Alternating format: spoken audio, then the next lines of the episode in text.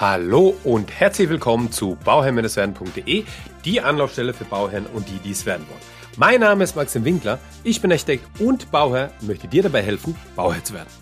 In der heutigen Folge möchte ich ein bisschen über die Baugenehmigung sprechen. Immer wieder erreicht mich die Frage, ist das denn nötig, eine Baugenehmigung zu machen? Ich mache doch nur einen kleinen Anbau, oder ich mache doch nur ähm, hier äh, die, die kleinen Wintergarten oder hier ist doch nur ein Balkon, der angebaut wird.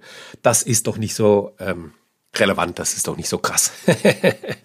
da, sind, da sind so die äh, Sachen, die immer wieder auftauchen. Und dazu die generelle Antwort bedeutet, ähm, also es ist ja so, dass ähm, äh, jedes Bundesland sein eigenes, äh, seine eigene Landesbauordnung hat und in jedem Bundesland es äh, da ja gewisse Unterschiede gibt, aber im Allgemeinen kann man schon so das Ganze ähm, ja so zusammenfassen, dass man sagen kann, okay, überall, wo Wohnfläche entsteht, ist es baugenehmigungspflichtig. Ja, und wenn ein Balkon dazu kommt, der Balkon wird mit 25 oder 50 Prozent zu der Wohnfläche hinzugerechnet. Also ist der auch baugenehmigungspflichtig. Denn da wird natürlich darauf geachtet, okay, was für Abstände werden eingehalten oder werden die Abstände eingehalten, Grenzabstände und so weiter und so fort. Ähm, das ist natürlich immer relevant. Das gleiche beim Wintergarten. Das sind die zwei größten Fragen, die immer auftauchen. Ja, Wintergarten und Balkon. Äh, das gleiche ist beim Wintergarten. Der Wintergarten zählt zu 100 Prozent als Wohnfläche. Und ähm, daher wird er auch natürlich genehmigt werden müssen von der Baurechtsbehörde, damit das Ganze seine Richtigkeit hat. Und das ist eben relevant und entscheidend für das Ganze, dass wir ähm, ähm, ja einfach, wer, wer kann das denn genehmigen? Also der, diesen Antrag stellen, das, das muss dann eben ein Architekt machen. Ja, also das kann jetzt nicht der Bauherr selbst machen. Dazu bräuchte es ähm, auch, äh, dass man da Zeichnungen dafür hat und so weiter, dass äh, die, man diese Unterlagen vorbereitet. Und das ist etwas, was eben der Architekt machen muss. Ja, und dann ähm, muss man einfach gucken, wie hoch der Aufwand ist. Weil die zweite Frage, die ähm, alle jetzt im Kopf haben, ist, ja, was kostet es, diese Baugenehmigung zu bekommen? Ja, ähm, Jetzt, vielleicht habe ich noch das eine oder andere vergessen, wenn wir jetzt ein, ein Dachgeschoss ausbauen und beim Dach, beim Dachgeschoss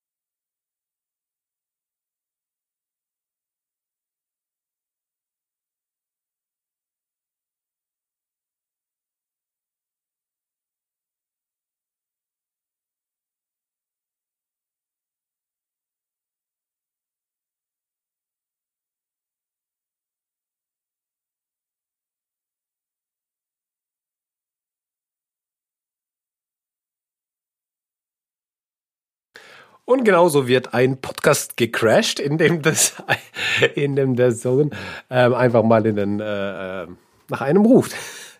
Ich glaube, man hat es noch gut gehört. ich lasse das einfach mal so ungeschnitten. Ähm, ja, also wenn man das Dachgeschoss macht, dann ist es natürlich auch relevant äh, zu wissen für die Baubehörde, wie hoch, ähm, also wird das Dach vielleicht angehoben, wie hoch wird es angehoben, kommen neue Fenster rein, kommen Gauben rein und so weiter. Deswegen ist natürlich ein Dachgeschossausbau oder Umbau zu einer Wohnfläche eben auch genehmigungspflichtig. Nicht genehmigungspflichtig ist es aber, wenn man das Dach genauso lässt, wie es ist, nur zum Beispiel die Dachziegel erneuert und dort die Dämmung nochmal macht. Ähm, also das Dachgeschoss war ausgebaut, es war bewohnt, aber es war halt nicht gedämmt. Man macht eine Dämmung, man macht neue Dachziegel drauf. Dann ist natürlich ähm, ein, ein, ja, ein, ein, Angriff in das Dachgeschoss, aber man verändert ja nichts. Deswegen ist es nicht ähm, äh, baugenehmigungspflichtig. Ja, also das nochmal für den Unterschied. Was kostet eine Baugenehmigung? Was kostet eine Baugenehmigung zu äh, bekommen? Das sind ja die Leistungsphasen 1 bis 4, die der Architekt erbringt. Und da kommt es ganz einfach drauf an, ähm, auf, die, auf die Bausumme. Ja, und ähm, in der Regel kann man sagen, wenn wir jetzt äh, ja eine Volumen haben, wo wir halt irgendwie eine vernünftige ähm, äh, Maßnahme haben, also im Bereich von 300.000, 350.000 Euro, dann ähm, sind es ungefähr ich spreche jetzt von ungefähr von Honorarkosten für die Leistungsphase 1 bis 4 ähm, von ja, 13 bis 14.000 Euro, sowas in der Größenordnung. Oder vielleicht 12 bis 14.000, sagen wir es mal so. Ja, ähm, das Honorar, das habe ich ja auch schon in den äh, vergangenen Folgen ähm, gesagt und erzählt, richtet sich ja immer an der Bausumme ja, und ähm, Honorarzone und so weiter und so fort. Äh, möchte jetzt auch nicht zu tief ins Detail gehen. Wenn das für dich äh, interessant ist, relevant ist, dann geh einfach ein paar Folgen zurück. Dann findest du auch ähm, eine Folge zu HAI, beziehungsweise zu, zu, den, zu den Honoraren des Architekten.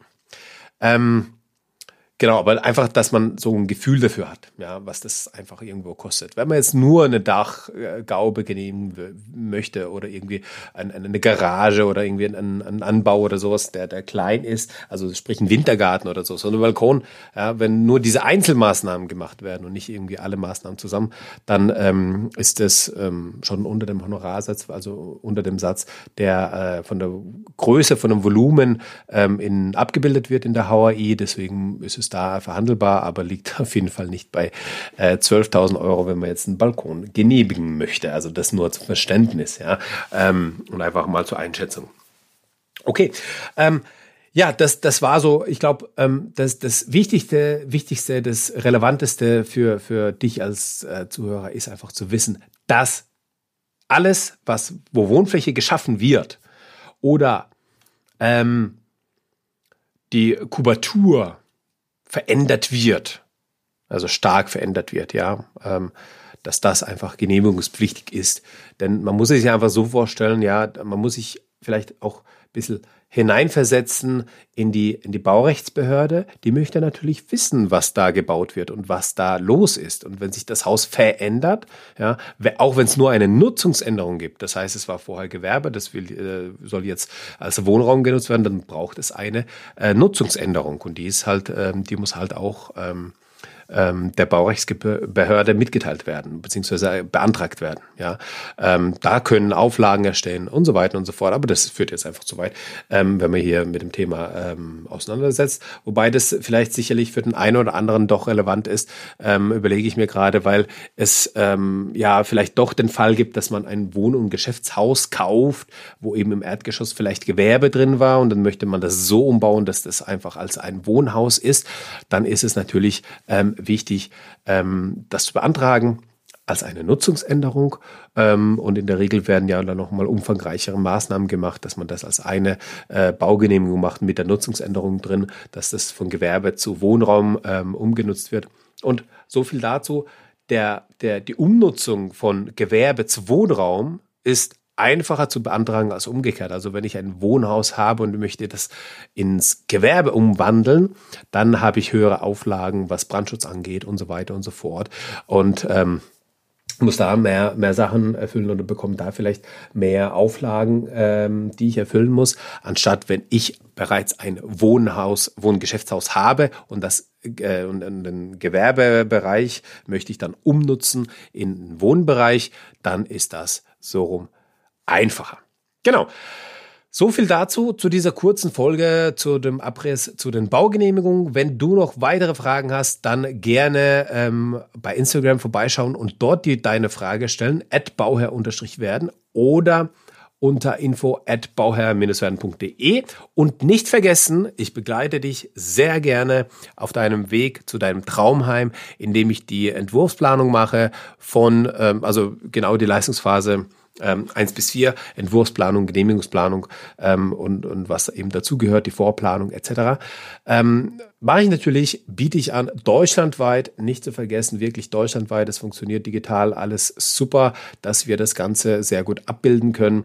Ähm, Genau, wir arbeiten da sehr präzise und sehr genau, weil das äh, sehr, sehr gut funktioniert mittlerweile, dass man einfach digital arbeiten kann. Und auch die Bauämter sind da immer bereiter und immer äh, weiter äh, mittlerweile. Von daher funktioniert das sehr, sehr gut. Also wenn du da auch Interesse hast, dass du einen Architekten suchst, ähm, melde dich gerne an info at bauherr-werden.de und dann machen wir ein Erstgespräch, hören uns an, was du vorhast, schätzen das ein und dann kriegst du auch ein Angebot von uns.